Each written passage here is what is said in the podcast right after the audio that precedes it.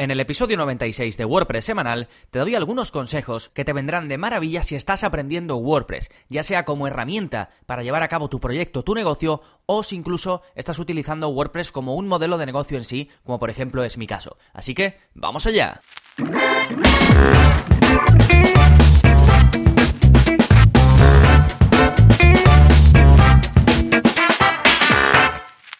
Hola, hola, soy Gonzalo de Gonzalo Navarro.es y bienvenidos a WordPress Semanal, el podcast en el que aprendes WordPress de principio a fin. Porque ya lo sabes, no hay mayor satisfacción ni mejor inversión que la de crear y gestionar tu propia página web con WordPress. Y me encanta que hoy inviertas tu tiempo conmigo en este episodio porque te voy a hablar de 10 consejos, 10 cositas que te van a venir muy bien desde el, punto de vista más mental quizás o, cómo tienes que, afrontar las cosas si estás empezando en esto de WordPress o si ya llevas tiempo pero quieres seguir aprendiendo y mejorando, ¿de acuerdo? Te voy a dar 10 eh, consejos que tienen más que ver con la aproximación que yo entiendo que debes tener hacia esto del aprendizaje y hacia esto de WordPress en general, ya sea que para lo que quieras WordPress sea simplemente una mera herramienta, que al final es eso, ¿de acuerdo? Una herramienta que te va a permitir crear la página web de tu negocio, crear la página web de tu servicio, crear la página web de tu proyecto personal y a través de ella llegar a la gente, llegar a tu público objetivo. Es decir, es una herramienta importantísima hoy en día para cualquier proyecto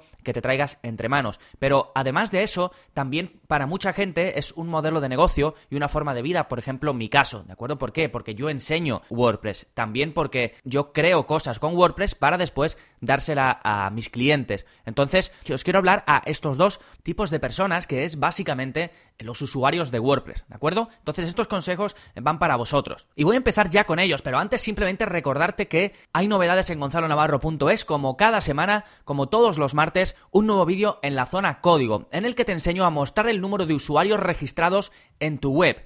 Em, ¿Esto qué quiere decir exactamente? Pues bien, te enseño a crear un shortcode que esto ya te enseñé a hacerlo en el curso de WordPress avanzado, te enseño a crear tus propios shortcodes, pero en este caso creamos uno un poquito más complejo. ¿Por qué? Porque este shortcode lo que te va a permitir es mostrar en cualquier sitio de tu web donde tú pongas ese shortcode cuántos usuarios hay registrados en tu página web. Es decir, lo típico, ¿no? Por ejemplo, que yo tengo mi curso de WordPress gratuito y yo tengo una parte eh, donde para apuntarte, lo tengo en, el footer, es un call to action, que pongo únete a más de, a ver, voy a ver, a más de 1260 estudiantes. Aquí tienes dos opciones. Una, ir modificando esto de forma manual o dos, utilizar un shortcode para que ese número se actualice automáticamente conforme tú vayas teniendo nuevos suscriptores.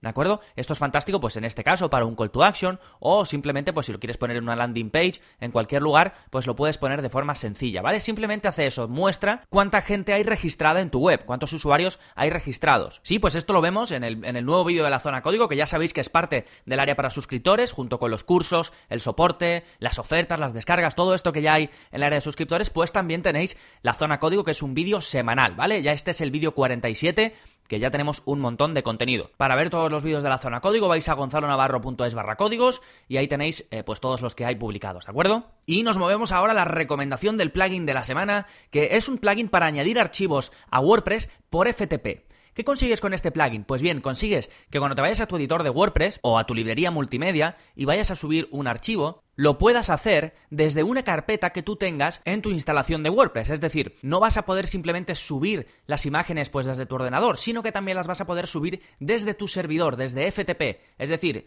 tú puedes irte a FTP y subir ahí, pues en una carpetita y poner imágenes especiales, por ejemplo, o PDFs, y ahí subir esos archivos. Y después, desde la librería multimedia, o cuando estés insertando un objeto en una página o en una entrada, vas a poder acceder a esos archivos. ¿De acuerdo? Esto es necesario sobre todo porque hay algunos servicios de hosting que tienen servidores limitados o cuando, por el motivo que sea, que puede ser por varios motivos, pues no te permiten subir archivos grandes directamente desde la web, ¿vale? Entonces lo subes por FTP y después directamente lo puedes subir a tu web desde una carpeta que tú tengas en FTP, ¿de acuerdo? Y el plugin pues tiene un par de cositas para configurar. Por un lado puedes elegir quién puede hacer esto, que esto es importante, no dejes que todo el mundo haga esto, vaya que empiecen a subirse archivos como locos. Y segundo, desde qué carpetas se puede hacer. también es importante, limita esto, es decir, eh, no vayas a permitir que se pueda subir cualquier cosa, simplemente una carpeta en concreto donde tú vayas subiendo ahí los archivos. Sí, es un plugin bastante popular, tiene 90.000 instalaciones activas, funciona eh, bastante bien, así que os lo dejo en las notas del programa. De nuevo, se llama Add from Server, pero lo tenéis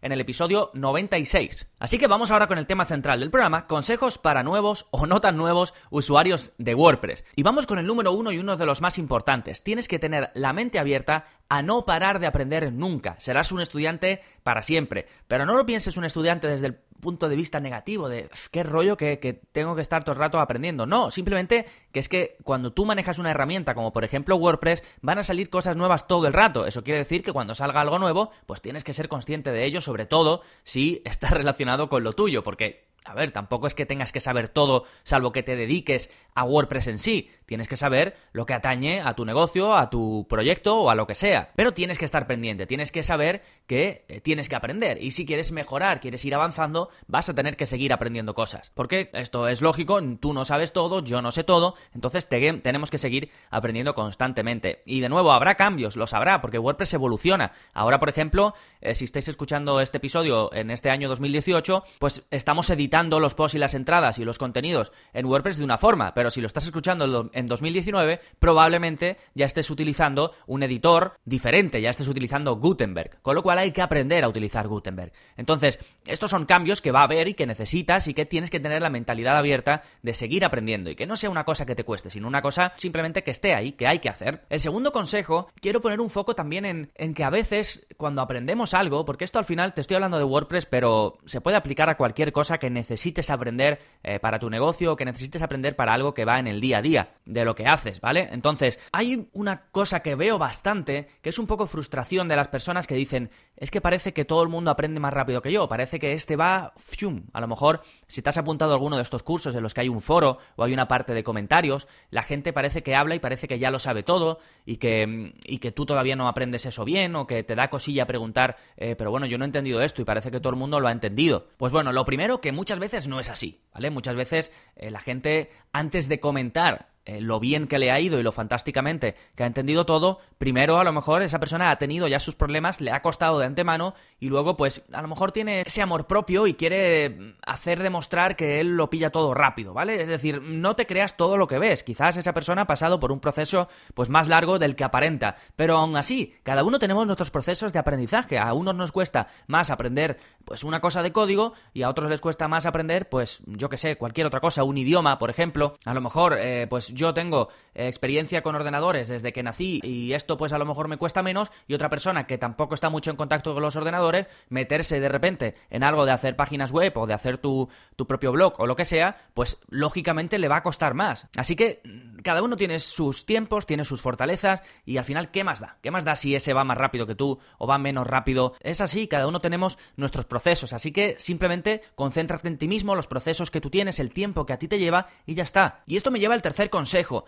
Empieza desde la base y no te saltes los pasos básicos, ¿vale? Esto es muy importante y es algo que de verdad te va a ahorrar ese tiempo que a lo mejor muchas veces piensas que estás perdiendo por no concentrarte en cosas más pequeñas, por no concentrarte en la base. Si tú aprendes lo fundamental, si tú aprendes la base de algo, en este caso de WordPress, después te va a ser muchísimo más fácil aprender lo intermedio y aprender lo avanzado. Y esto creedme que lo veo mucho, mucho, mucho en el soporte. La mayoría de, dudas que recibo, y es normal, porque es que todos lo hacemos, yo cuando aprendo otras cosas seguro que cometo este error también, aunque por supuesto intento no hacerlo, pero al final lo cometemos. Entonces muchas de las dudas, muchos de los problemas, problemas que vienen cuando intentas aprender algo es que no sabes bien la base. Cuando tú aprendes bien la base, todo es mucho más fácil. Así que yo te recomiendo siempre, siempre os recomiendo que empecéis con mi curso de WordPress básico desde cero. Además es gratuito y no perdéis nada. ¿Por qué? Pues porque voy sobre lo, lo fundamental, los cimientos. Y yo sé que muchos llegáis a mi web y ya sabéis algunas cosas. Ya habéis eh, tenido un WordPress, ya habéis publicado algo, ya habéis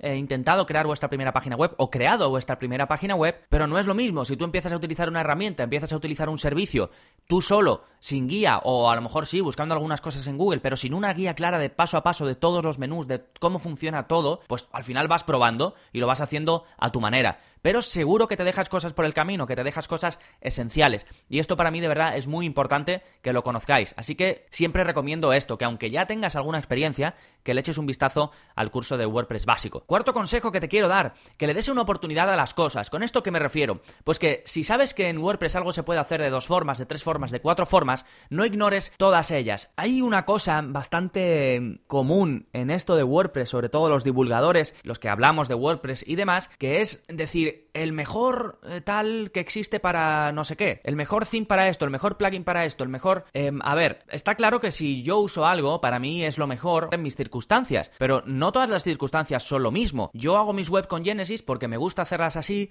porque estoy cómodo haciéndolas así, porque para mí es un theme que, que, viene con una optimización idónea en muchos campos, en muchos sentidos, entonces para mí es fantástico, pero eso no quiere decir que vaya a ser el theme ideal para todos. ¿Por qué? Porque a lo mejor la, curva, la curva de aprendizaje que requiere Genesis, pues no es la que necesita seguir otra persona que, que, quiere hacer otro tipo de web o que no quiere saber nada del código absolutamente, quiere hacer todo muy visual. Entonces ahí ya te tienes que ir a otro campo, tienes que irte a algún maquetador, tienes que irte a otro concepto de web. Al final hay prioridades, ¿vale? Lo que quiero decir con esto, que al final, eh, si utilizas un plugin de optimización de imágenes y sale uno nuevo y tú dices, no, no, el mío es el mejor del mundo, no voy a probar el nuevo, a lo mejor el nuevo, pues es mejor, a lo mejor han encontrado una eh, forma más óptima de optimizar imágenes, ¿vale? Que al final nos quedamos en este es el mejor, este es el mejor, este es el mejor y nos estancamos, no aprendemos. Entonces, dale una oportunidad a las cosas. Esto no quiere decir que, pruebas, que pruebes todo lo nuevo que salga, porque entonces no tienes tiempo para nada, ¿vale? Coge algo que funciona y utilízalo. Pero no te cierres en banda, no digas, eh, no, eso que utilizas tú es malísimo y lo que utilizo yo es buenísimo. Porque al final eh, te va a perjudicar y puede que te pierdas cosas interesantes. 5. Y este punto es muy interesante. Mi recomendación aquí es que conozcas tus límites, pero que sigas avanzando. Hay un concepto interesante que os dejo un vídeo en las notas del programa que se llama The Gap, que en este caso lo podríamos traducir como una brecha. El vídeo está en inglés, pero y creo que tiene subtítulos, pero te lo dejo porque es muy interesante, ¿vale? Es un vídeo ya bastante antiguo, está visto desde el punto de vista del arte, pero eh, va muy bien con lo que te quiero comentar. Y es que eh, siempre va a haber una brecha entre lo que tú quieres hacer y lo que puedes hacer. O no siempre, pero sobre todo en los comienzos, cuando estás aprendiendo, durante mucho tiempo va a existir esa brecha. Es decir, tú quieres hacer, por ejemplo, una web que tenga el menú de una forma muy concreta, que tenga en la sidebar que aparezca una cosa de repente, quieres que esto sea más pequeño, que esto sea más grande, quieres tener una imagen súper chula que te aparezca de portada, pero técnicamente todavía no sabes hacerlo. Entonces, ¿qué pasa? Que nos frustramos, te frustras y dices, guau, es que yo quiero conseguir esto, pero no puedo hacerlo. ¿De acuerdo? Tú tienes un gusto, tienes una visión, pero hay diferencia entre eso que tú, que te gustaría hacer, ese gusto tuyo, ese, lo puedes llamar si quieres artístico, como por ejemplo en el caso del vídeo que te comento, y lo que tus habilidades te permiten hacer. Entonces, esto es normal, no te puedes volver loco aquí. Te va a llevar tiempo conseguir eso que tú tienes en tu cabeza. Así que de momento haz lo que sabes, pero sigue trabajando en mejorar. Vete empujando un poquito más allá para que dentro de un tiempo puedas lograr eso que tienes en tu cabeza. Pero lo que no debes hacer, lo que no te recomiendo que hagas, es forzarte a conseguir eso sí o sí. Es decir, es como cuando eh, yo enseñaba, daba clases, estás dando a lo mejor clases a un alumno, está escribiendo una redacción y quieren escribir una cosa súper compleja, por ejemplo en inglés, ¿no? Pero no le sale. No le sale justo como esa persona lo quiere escribir. Y lo típico, lo que te decían tus profesores en el cole y lo que yo le decía, pues en este caso a este alumno, es intenta decirlo de otra forma. Si tu vocabulario actual no te permite expresarte de una forma concreta, intenta transmitir la misma idea con el vocabulario que ya conoces.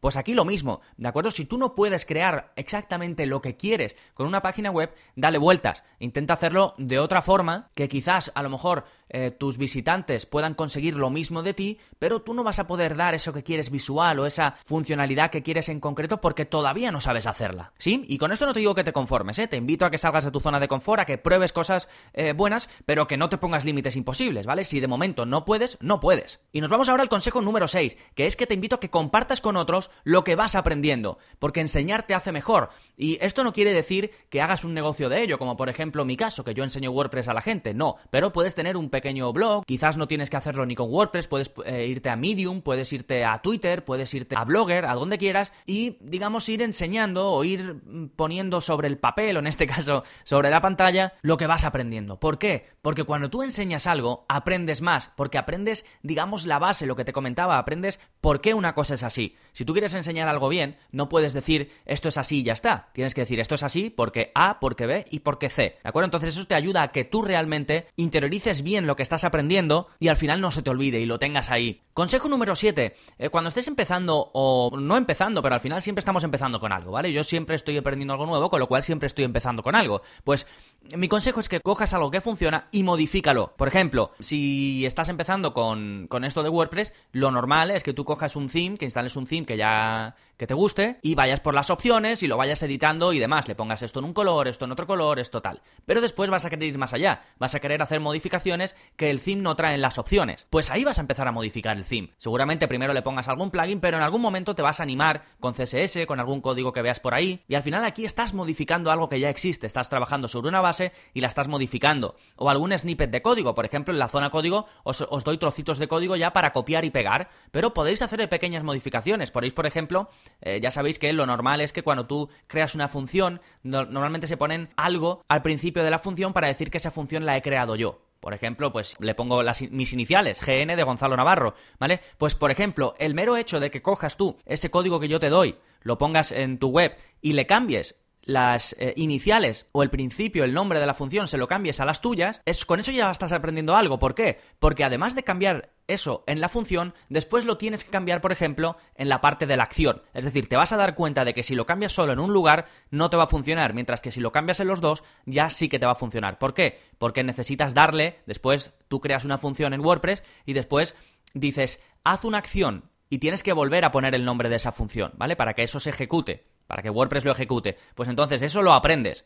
Créeme que a base de fallos lo vas a aprender. Vas a intentar cambiarlo, te vas a dar cuenta que algo pasa ahí y luego eh, vas a saber que también había que cambiarlo en el otro lugar. Entonces, ir modificando cosas que ya, existen te ayudan a aprender. Si ya estás en temas más avanzados y, y ya te estás metiendo en desarrollo, pues en lugar de crear tu propio plugin desde cero, busca un plugin facilito, mira sus archivos y empieza a modificarlo un poco. Así aprenderás cómo funciona un plugin por dentro y lo irás modificando eh, poco a poco hasta que al final puedas hacer tu propio plugin. Consejo número 8, date espacio. Esto es eh, lo típico, se dice, pero funciona. Si te agobias, déjalo. ¿Cuántas veces hemos estado intentando una cosa horas, horas y horas, toda una tarde, toda una mañana, no nos sale, tenemos la cabeza que nos va a explotar y al final es que no sale, si no sale, no sale pues a lo mejor te vas, te das un paseo o te pones a hacer otra cosa y cuando estás mm, durmiendo o cuando te despiertas o cuando estás haciendo cualquier tontería que estás súper relajado, de repente te viene, ¿vale? Ah, ¿y si, ¿y si pruebo esto? Pero ¿y si no? Si no te viene, que puede ser que no te venga, al final esto tampoco es magia, es decir, si no te viene, no te viene,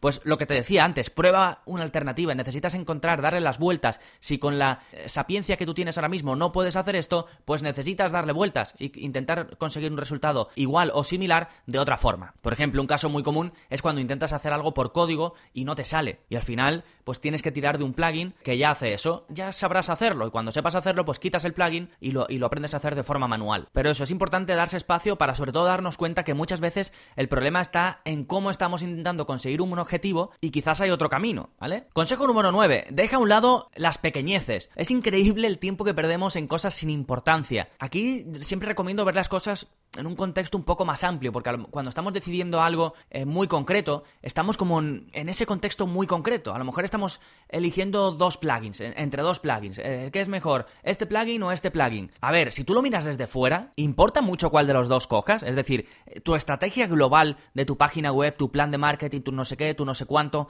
¿Importa mucho que tú cojas entre este plugin o este plugin, yo que sé, para optimizar las imágenes o para conseguir suscriptores? ¿De verdad importa tanto? Seguramente no, ¿vale? Así que escoge uno, el que te entre mm, por el ojo o el que recomiende la persona en la que tú más confíes para esto, que siempre tenemos a alguien que seguimos para este eh, tipo de cosas, y avanza, ¿vale? Porque es que si no, al final nos quedamos estancados con tonterías que no merecen la pena. Y lo mismo con los servicios, con los hostings, con los themes. La cantidad de tiempo que no habré perdido yo en mis comienzos o incluso seguramente ahora también en tonterías. Pues no es lo mismo si lo tienes en mente, ¿vale? Esto que te estoy contando, si tú lo tienes en mente, que de repente te ves en esa situación y te acuerdas de esto y dices, eh, bueno, vamos a ver un momento, que voy a perder yo aquí tres horas entre esto y esto. No, venga, vamos con este plugin, con este servicio, con este theme y avanzamos. ¿De acuerdo? Y el último consejo, el consejo número 10, es algo que es que todos hemos experimentado alguna vez y que no es sencillo combatir, y es el síndrome del impostor. Es decir, que no te sientes capacitado, no te sientes con la seguridad suficiente para decir yo hago esto, o para decir yo te voy a hacer esto porque yo sé hacer esto. ¿Esto por qué ocurre?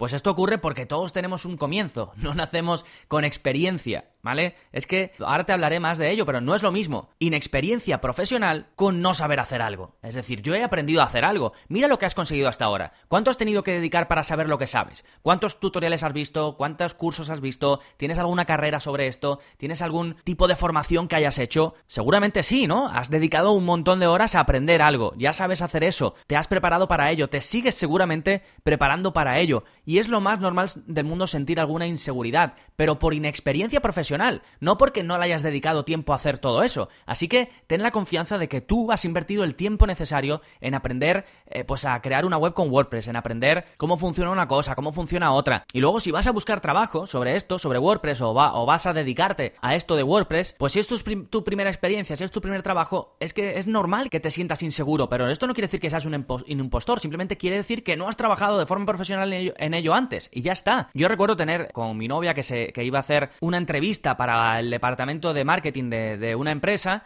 y ella realmente ya había estudiado periodismo como yo. Lo que pasa que después se fue formando por su cuenta, al igual que yo, pues en temas de marketing y demás, eh, porque le gustaba mucho, ¿vale? Y estaba muy bien formada y se había formado bien. ¿Qué pasa? Que no había tenido experiencia real en una empresa, no había estado trabajando en ningún departamento de marketing, no, no tenía experiencia. Y tampoco era un departamento aquí de marketing, una empresa eh, pequeña, y simplemente pues no era complejo lo que ellos pedían desde el punto de vista del marketing, y ella sabía hacerlo perfectamente. Pero claro, iba con esa inseguridad, con eso, pero si yo no, no he hecho nada de marketing antes, no he hecho tal. Pero sabía hacerlo, ¿por qué? Porque había hecho cursos, había preparado, realmente lo sabía. Entonces yo me acordé, eh, hace también bastante tiempo, yo hice un curso de Ramit Sethi, que no sé si lo conocéis, pero es un, bueno, una persona que sobre todo se dedica al mundo del marketing y a crear cursos para la gente, pues para que creen sus propios negocios. Realmente crea cursos muy variados, ¿vale? Entonces yo me apunté a uno de sus cursos y, y pese a que el curso no tenía nada que ver con esto, porque el curso era de cómo crear tu negocio desde cero o alguna eh, cosa de estas, pero me quedé con una cosa que él comentaba de otro libro que él había escrito, porque él ha escrito varios libros, pues que él comentó una cosa que él explica en uno de sus libros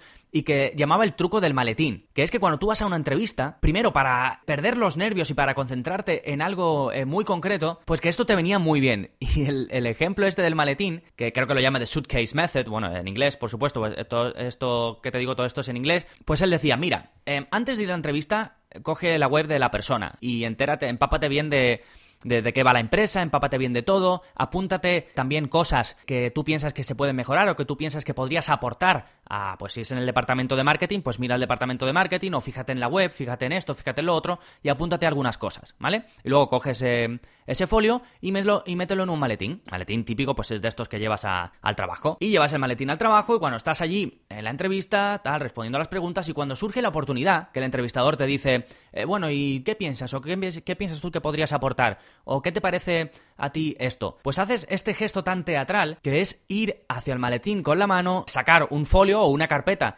donde tienes el folio y haces todo ese show que parece que no, pero es una cosa que impacta mucho, que se queda en la mente del, del entrevistador. Sacas el folio y dices, pues mira, yo he estado viendo y me he estado preparando esto y le lees los 3-4 puntos que te has preparado en el folio. Y esto se lo comenté, me acuerdo, a mi novia y le funcionó perfectamente. Llegó allí con su folio, la tía tan, tan animada, sacó el folio y luego cuando la cogieron, porque la cogieron, le dijeron, em, oye, eh, nos quedamos impresionados, porque había dos personas, nos quedamos impresionados cuando sacaste el folio y que te habías preparado todo eso. Eso quiere decir, pues que ya eh, tenías muchas ganas de empezar, tal, no sé qué. Así que es un gesto muy teatral, te quita presión ¿vale? Porque al final estás haciendo todo ese gesto y, estás haciendo algo que ya te has preparado antes, que lo tienes ahí apuntado, y como que no vas de manos vacías. Entonces, fijaos qué tontería, que al final es prepararte cuatro cosas en un folio, y al final eso fue una, una cosa importantísima para que decidieran contar con ella para el trabajo. Y después el tema del marketing, tú llegas allí, estás en el trabajo y lo aprendes. ¿Vale? Porque ya te dicen, mira, aquí hacemos las cosas así, asao, y tú empiezas y ya está, si es que no tiene más. Pues lo mismo con esto, la inexperiencia no quiere decir que seas un impostor. Todos llega un momento en el que tenemos que empezar algo. Y es normal que estés nervioso, pero no quiere decir que seas un impostor o una impostora. Así que